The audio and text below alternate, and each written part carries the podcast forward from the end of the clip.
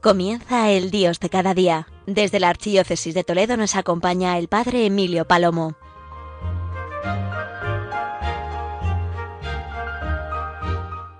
Queridos oyentes de la gran familia de Radio María, hoy es el día de San Isidro Labrador, así que lo primero es mi felicitación para todos los agricultores, cuantos llevan este nombre, por supuesto para cuantos vivís en Madrid y en tantos otros lugares cuyo patrón es San Isidro. Estamos en el mes de mayo, pues, el mes de los trabajadores por San José, el mes de la Virgen Santísima, nuestra Madre. Acabamos de celebrar la fiesta preciosa del 13 de mayo, la Virgen de Fátima. Este mes de las flores, este mes que concluirá, si Dios quiere, el día 31 con la fiesta de Pentecostés. Es, por lo tanto, un mes muy singular, un mes en el que también estamos viviendo ya ese desconfinamiento, esta desescalada, aunque cada uno de nosotros nos encontremos en diferentes fases. Bien, pues en este contexto que estamos viviendo, yo os invito a pensar una serie de mm, reflexiones. Eh, lo he titulado 10 posibles enseñanzas con motivo del COVID-19. Sí, enseñanzas a la luz de las palabras del Papa Francisco, enseñanzas a la luz de la experiencia que cada uno mismo estamos viviendo, experiencias ojalá iluminadas como este programa del Dios de cada día a la luz de la fe. La primera pregunta es, ¿puede sorprenderte algo en esta vida? ¿Creías que ya lo habías visto todo? En un momento en que pensábamos tenerlo todo medido, pesado, calculado, organizado, nos sorprendió una tormenta inesperada y furiosa, como dice el Papa Francisco. Densas tinieblas han cubierto nuestras plazas, calles y ciudades. Se fueron adueñando de nuestras vidas llenando todo de un silencio que ensordece y un vacío desolador que paraliza todo a su paso. Se palpita en el aire, se siente en los gestos, se dice en las miradas. Nos encontramos asustados y perdidos. Son palabras, como digo, textuales del Papa Francisco en aquella fecha del 27 de marzo en el atrio de la Basílica de San Pedro. Pues bien, ahora las sorpresas no nos las han dado las series o los videojuegos. Ahora resulta que nos ha sorprendido la vida misma y sus acontecimientos. Ya no son las historias de otros, los reality show o las películas, sino nuestra propia realidad la que nos ha sorprendido cada día, a través de la cual podemos aprender muchas cosas verdaderamente importantes para nuestras vidas. Qué gran lección estamos recibiendo a través de todas estas vivencias. Segundo, ¿Crees que eres dueño de tu vida o eres agradecido por la vida? La tempestad desenmascara nuestra vulnerabilidad y deja al descubierto esas falsas y superfluas seguridades con las que habíamos construido nuestras agendas, nuestros proyectos, rutinas y prioridades. En esta sociedad que no duda en afirmar constantemente que cada ciudadano es dueño de su vida que tenemos derecho al aborto, a la eutanasia, a la manipulación genética y tantos otros derechos que decimos tener, que incluso legalmente podemos tener, ahora resulta que esa misma sociedad no es capaz de conocer siquiera el comportamiento de un pequeño virus. Desconocemos su origen, su verdadero origen. No podemos controlar su propagación y costará meses encontrar la vacuna para su erradicación. Por eso os pregunto, ¿Será entonces que no somos dueños de la vida, ni de la propia ni de la ajena? Aprenderemos ahora que la vida es un don y hay que cuidarla, defenderla, agradecerla. Habrá llegado el momento de respetar la ley natural y el orden natural creado por Dios. Tercero, ¿qué eliges, individualismo o fraternidad? En una sociedad que ha fomentado constantemente una educación y un estilo de vida que conduce a que las personas que cada vez seamos más individualistas y egoístas, que continuamente compitamos entre nosotros o que busquemos sobre todo el propio interés, ahora resulta que la tempestad, sí, esta situación, en ella se ha caído el maquillaje de esos estereotipos con los que disfrazamos nuestros egos, siempre pretenciosos de querer aparentar. La situación que vivimos ha puesto en evidencia algo fundamental, nos hemos dado cuenta que estamos en la misma barca, que todos somos frágiles, que estamos desorientados, que todos somos importantes, que somos necesarios. Todos estamos llamados a remar juntos, todos necesitados de confortarnos y animarnos mutuamente. En esta barca estamos todos, dice el Papa Francisco. Esta pandemia no nos deja indiferentes porque afecta a mi familia, a mi trabajo, y no solo a mi pueblo, a mi ciudad, afecta a todos y en todas partes. Por eso esa invitación que ayer teníamos de rezar todos, sea cual fuere nuestro credo, rezar todos los que tenemos fe, y ojalá verdaderamente esta sea una realidad importante en este momento en nuestra vida, la fe y el respeto hacia los demás. Cuarto, ¿qué es lo que consideras más importante? Mirad, las encuestas periódicamente que se realizan continuamente han demostrado que lo más importante y primero es el dinero y por supuesto el ocio, el deporte, el trabajo, el estudio, la salud, etcétera. Las prioridades que se llaman. Reconozcamos que hemos vivido codiciosos de ganancias. Nos hemos dejado absorber por lo material y también trastornar por las prisas. Y de repente todo se ha parado, todo se paró. Ahora caemos en la cuenta de que lo más importante es importar a los demás. Sí, entre nosotros, entre nuestras familias, lo que más duele, dice el Papa, es cuando escuchamos es que no te importo. Es una frase que refleja lo que afecta al corazón. Pues bien, en este momento ha quedado claro que a la inmensa mayoría nos importan los mayores, los niños, los jóvenes, que nos importan los sanitarios, nos importan nuestros amigos y familiares, nos importan nuestros compañeros de trabajo, nos importan incluso, sí, nuestros vecinos, a los que antes tal vez ni siquiera saludábamos, y ahora resulta que nos saludamos desde los balcones o nos saludamos cuando nos hemos encontrado, cuando hemos tenido que salir a comprar y nos hemos cruzado. Sí, ha quedado claro que todos queremos y esperamos importar a alguien, que alguien nos pregunte ¿cómo estás? y poder responderle ¿y tú? Quinto, ¿a quién quieres aplaudir cada día? Ahora no se aplaude al final del partido de este o aquel deporte, o al final de un concierto o de un teatro. No, no se aplaude en esos lugares o en esos espacios porque no los hay. No hay esa ocasión. Pero lo interesante es que ahora se aplaude no en los platós de los programas de televisión o en los concursos, sino que la gratitud se ha centrado precisamente en agradecer a los que sirven a los demás, incluso con riesgos de sus vidas. Lo decía el Papa Francisco, no aparecen en las portadas de los diarios o de las revistas, ni en los grandes, las grandes pasarelas de los últimos shows, pero sin lugar a duda están escritos, están escribiendo hoy los acontecimientos decisivos de nuestra historia. Y esos son los médicos, enfermeros, enfermeras encargados de reponer los productos de los supermercados, las limpiadoras, cuidadoras, transportistas, las fuerzas de seguridad, los voluntarios. Sí, los sacerdotes, religiosas, religiosos y tantos y tantos otros que con su comportamiento muestran que sus vidas están al servicio de los demás. Ahora ya todos tenemos claro a quienes necesitamos en verdad cada día y a quién debemos agradecer también. De hecho, os comparto, como por ejemplo en nuestra diócesis sacó un proyecto de corazones entregados que ha tenido una gran acogida, precisamente por ser testimonios de personas de diferentes ámbitos en los que ellos cuentan cómo están viviendo esta situación de la pandemia, del coronavirus, del confinamiento, de la ayuda a los demás, o cómo han superado también eh, haber pasado por el hospital, o cómo han estado trabajando o están trabajando en ellos. También transportistas, cuántas personas, cuántos católicos convertidos en medio del mundo, en medio del mundo, siendo sal y luz. Pues bien, queridos oyentes de Radio María, en este momento, en este Dios de cada día, qué importante es, qué importante es descubrir, descubrir precisamente a quién aplaudimos, a quién agradecemos. ¿Cómo no agradecer? Pues precisamente la radio de la Virgen.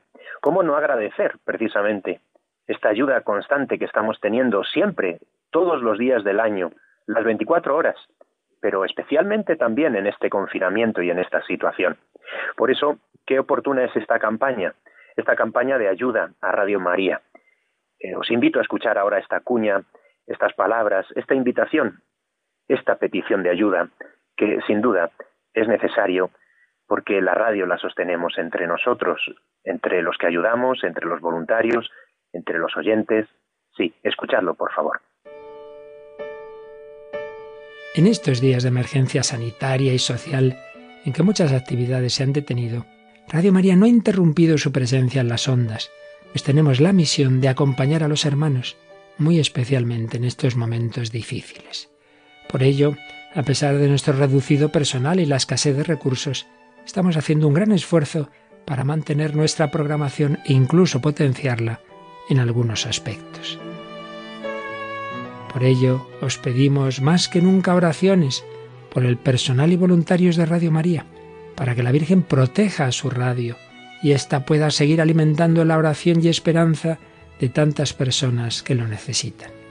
Por otro lado, comprendemos perfectamente que en estos momentos de crisis muchas personas no pueden aportar la colaboración económica que les gustaría.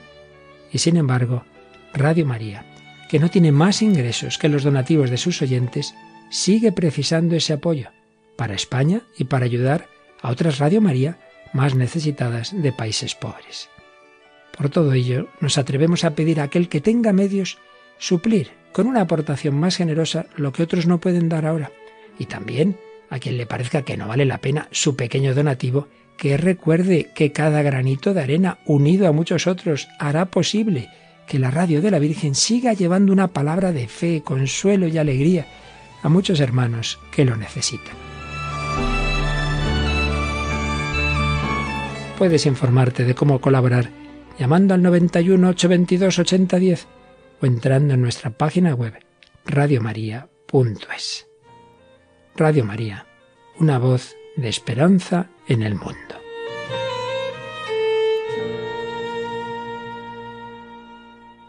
Continuamos en el Dios de cada día, estamos en Radio María y después de estas palabras os invito a continuar en esta reflexión, en estas diez posibles enseñanzas con motivo del COVID-19. Vamos por la sexta pregunta. La sexta pregunta que os hago es, ¿has, calculado el coste de la pandemia? Mirad, esta pandemia ha puesto al descubierto todos los intentos de encajonar y olvidar lo que nutría el alma de los pueblos, todas esas tentativas de anestesiar con aparentes rutinas salvadoras, incapaces de apelar a nuestras raíces y evocar la memoria de nuestros ancianos, privándonos así de la inmunidad necesaria para hacer frente a las adversidades. Esas palabras del Papa Francisco reflejan una gran verdad, queridos oyentes. Cuando comenzó la pandemia, los países actuaron de diferentes formas. Unos comenzaron rápidamente, otros esperaron. No tuvieron prisa por comenzar. Bueno, pues cuando comenzó la pandemia, los países que más tardaron en proteger a los ciudadanos, es decir, en defender nuestras vidas, ahora no solo tienen mucha más muertos por millón de habitantes, sino que también van a tardar más en salir de la crisis económica y social. El coste de esta pandemia está directamente relacionado con el valor que se ha dado a la vida de cada ciudadano. Y eso se traduce en cosas concretas como, por ejemplo, la información sobre la gravedad de esta enfermedad. Se traduce, por ejemplo, en su prevención, en los materiales necesarios Sí, los que eran necesarios lo eran entonces y lo siguen siendo para tener equipos de protección o hacer los test para poder actuar en consecuencia si una persona está contagiada o no. Es decir, el coste en vidas es un indicador directo del coste económico que va a tener todo esto. Qué interesante es esto pensarlo. Sí, es muy importante pensarlo, porque para muchos antes creían que la economía era independiente y de que estaba por encima de cualquier otra cosa, por encima de las vidas. Y se han equivocado. Ahora lo estamos viendo. Sí, lo enseña la doctrina social de la Iglesia y lo estamos comprobando. Según es el valor que damos a la vida de las personas, así es el resultado económico de las cosas. Séptimo, ¿somos ejemplo de responsabilidad y cooperación? Esta cuestión me parece también importante. Algo que está resultando evidente con el paso de las semanas es cuánta gente cada día demuestra paciencia e infunde esperanza, cuidándose no solo de sembrar pánico, sino corresponsabilidad. ¿Cuántos padres, madres, abuelos, abuelas, cuántos docentes muestran a nuestros niños, a nuestros jóvenes, con gestos pequeños y cotidianos, cómo enfrentar y transitar una crisis, esta situación de rutina, este levantar la mirada, este confiar en Dios. No somos ni debemos ser una sociedad ni individuos encerrados ni secuestrados, sino una sociedad responsable que colabora para salir de esta situación y que está aprendiendo cada día que, atención a esto, que merecemos políticos a la misma altura. Altura de responsabilidad, de buscar el bien común. Sí, altura que es necesaria en los ciudadanos, pero también en, en quienes nos gobiernan. Octavo, cifras o personas. Este punto creo que es el más doloroso, pero sin duda clave. No entro en la cuestión acerca de si las cifras son ciertas o no. Eso sin duda terminará sabiéndose. Sí, terminará sabiéndose, porque todavía no lo sabemos. Solo quiero decir, como testimonio personal, que he llorado en los cementerios, sí, en el cementerio, pues sí, ayer mismo tuve de nuevo otro entierro y tantos que hemos tenido que realizar los sacerdotes. Sí, llorar en el cementerio al enterrar a tantas personas queridas y conocidas y otros desconocidos. He llorado al, hablar por teléfono con familiares de personas fallecidas y confieso que siento una profunda tristeza al ver que nuestros gobernantes aún no han sido capaces de declarar el duelo por cada uno de nuestros muertos, como tampoco han sido capaces de parar esta masacre. Ellos dicen que todo se hará al final. Evidentemente, ¿qué remedio? Lo que no saben ni sabemos es cuándo será el final. Lo cierto y verdad es que nos están tratando como si fuéramos niños pequeños. No quieren que veamos, no han querido que veamos ni nuestros muertos, ni que escuchemos testimonios de sus familias, ni que escuchemos tampoco la gravedad de la enfermedad con testimonios de enfermos que lo han pasado. Ante ello, me pregunto, ¿todo esto lo han hecho para no hacernos sufrir?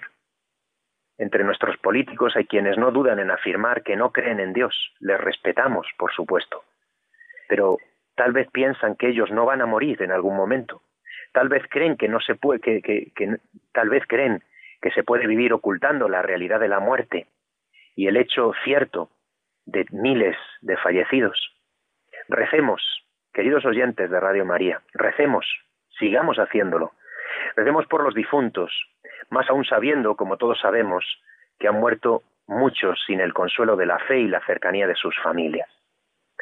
Noveno, ¿juzgamos a Dios o nos, o nos juzgamos a nosotros mismos? El Papa lo decía. El Papa no dudó en afirmarlo. No es el momento del juicio de Dios, sino de nuestro juicio. El tiempo para elegir entre lo que cuenta verdaderamente y lo que pasa, para separar lo que es necesario de lo que no lo es. Es el tiempo de restablecer el rumbo de la vida hacia Dios y hacia los demás. Qué importante es esto.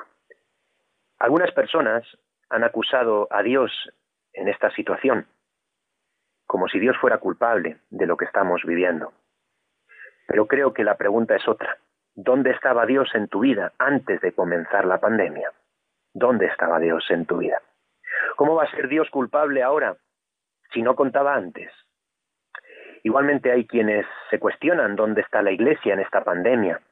La respuesta es evidente. La Iglesia está allí donde hay un cristiano. Benditos cristianos que están sosteniendo con su fe, oración, entrega, responsabilidad nuestra sociedad. ¿Cuántas personas rezan, ofrecen, interceden por el bien de los demás? La oración y el servicio silencioso son nuestras armas vencedoras, dijo el Papa. Y esto es clave, lo está siendo durante tantas semanas, tantos días. La oración y el servicio silencioso. Sí, cuántas experiencias, cuánto compromiso, queridos oyentes de tantas personas. Os invito a que entréis en una página web iglesiasolidaria.es. Iglesia Solidaria, todo escrito junto, es, está creada para ayudar a comprender lo que cada iglesia diocesana está haciendo en estas circunstancias tan adversas. Y hay cosas que, desde luego, mm, tal vez entre nosotros no conozcamos. Y desde luego lo que está claro es que muchas cosas se están haciendo desde ese silencio y servicio oculto.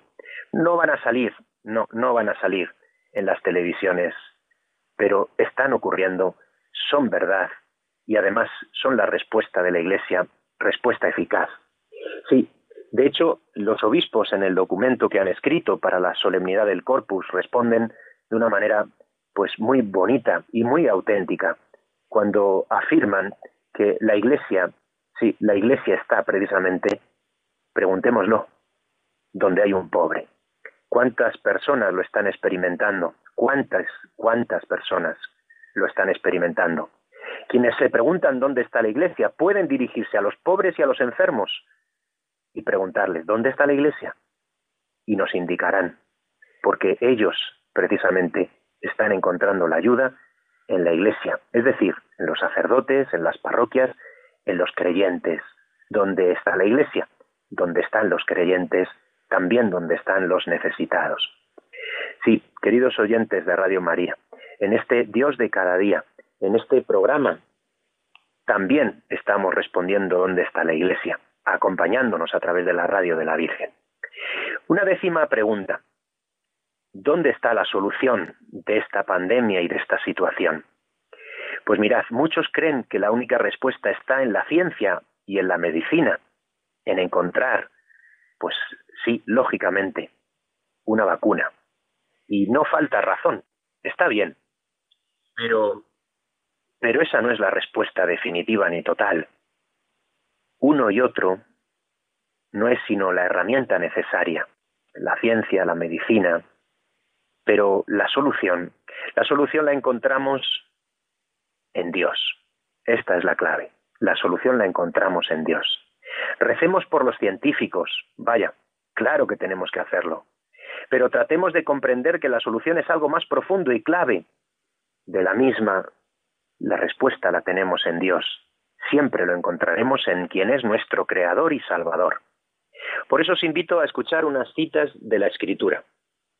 La primera era la que tomaba el Papa Francisco, la tempestad, la tempestad en el capítulo 4 de San Marcos, cuando Jesús pregunta y el Papa recordaba sus preguntas. ¿Por qué tenéis miedo? ¿Aún no tenéis fe? ¿Aún no tenéis fe?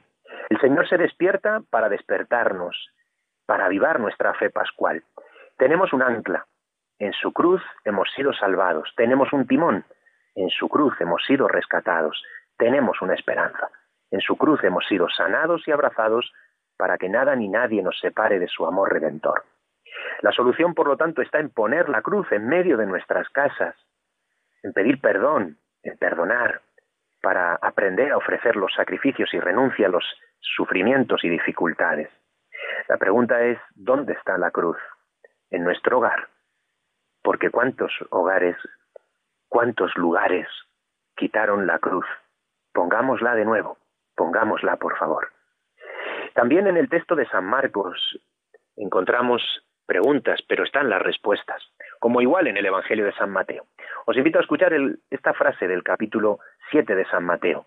Jesús nos enseña que solo la casa construida sobre roca es capaz de soportar los vendavales. La casa construida sobre roca soporta que los ríos se desborden y entonces la casa no se cae.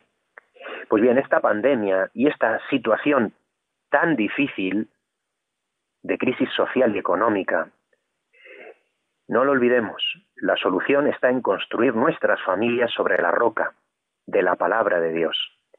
Si no escuchamos a Dios, cualquier palabra nos resultará atrayente y con facilidad nos engañarán con falsas promesas que no cumplirán. Solo la palabra nos lleva hasta la verdad plena. La pregunta es, ¿cuánto tiempo dedicamos a meditar la palabra? Escuchamos la palabra, la palabra se abre en nuestras casas. Escuchamos, meditamos, compartimos, veneramos la palabra.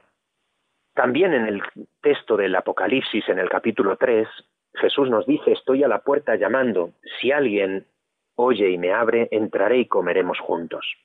Pues sí, Dios no entra sin llamar. Solo entra si se le deja pasar, nunca entra a la fuerza. Esta es una clave fundamental. De hecho, en el Nuevo Testamento, dice el Papa Francisco en Amoris Leticia, continuamente se habla de la iglesia que se reúne en las casas. el hogar, la familia es el espacio vital que se transforma en iglesia doméstica, en sede de la Eucaristía, en presencia de Cristo sentado en medio de nosotros a la mesa. Por lo tanto, mirar la cruz, escuchar la palabra y la Eucaristía como una clave fundamental. Esta sed y este hambre que hemos tenido, que habéis tenido como fieles católicos. Sí, ¿cuántas personas, cuántas personas han dicho cuánto añoro la presencia real de Cristo recibida en la Eucaristía? Me he unido a través de la radio, a través de Misa en Casa, por ejemplo, esa web que creaba eh, en la diócesis de Toledo un seminarista, Misa en Casa, para poder acceder a cientos de lugares y poder conocer, poder participar de esta manera, por videoconferencia, por las redes en la Eucaristía. Pero la Eucaristía, presencia real, es la solución para nuestras familias y para nuestra sociedad. ¿Qué valor damos a la Eucaristía? Por último, en el Evangelio de San Juan, en el capítulo 2, está un pasaje clave para este momento, y es la intercesión de María en las bodas de Caná. Fijaos, también nosotros se nos ha acabado el vino, el vino, sí, de la caridad, de la esperanza, de la fe. También a nosotros se nos ha acabado este vino, a esta sociedad que se ha olvidado de Dios. Pero es posible el milagro. Jesús siempre atiende las peticiones de su madre, pero hace falta que se lo pidamos, hace falta que invitemos a Dios. Es importante, es clave. Por eso, María, nuestra madre, intercede por nosotros y fijaos qué curioso que el Papa, en las dos oraciones que ha compuesto, en las dos menciona las bodas de Caná, porque la solución siempre pasa por María, que es reina y madre nuestra. Pasa por aprender de todo lo que ocurrió en Caná. Pasa, sí, por pedir a María que interceda por nosotros. La petición que todos hemos de hacer a la Virgen es superar esta pandemia, pero sobre todo tenemos que pedir que nos convirtamos más aún que se convierta el agua en vino. Vamos a terminar esta reflexión, estas diez preguntas, estas diez reflexiones a la luz del coronavirus, diez enseñanzas que podemos y estamos aprendiendo en nuestra propia vida, pero también en las palabras del Papa y por supuesto en la palabra de Dios. Queridos oyentes de Radio María, qué alegría un mes más estar con vosotros, desearos que estéis bien, invitaros a continuar en sintonía con la radio y, por supuesto, a daros la bendición de Dios de todo corazón. Que Dios os bendiga.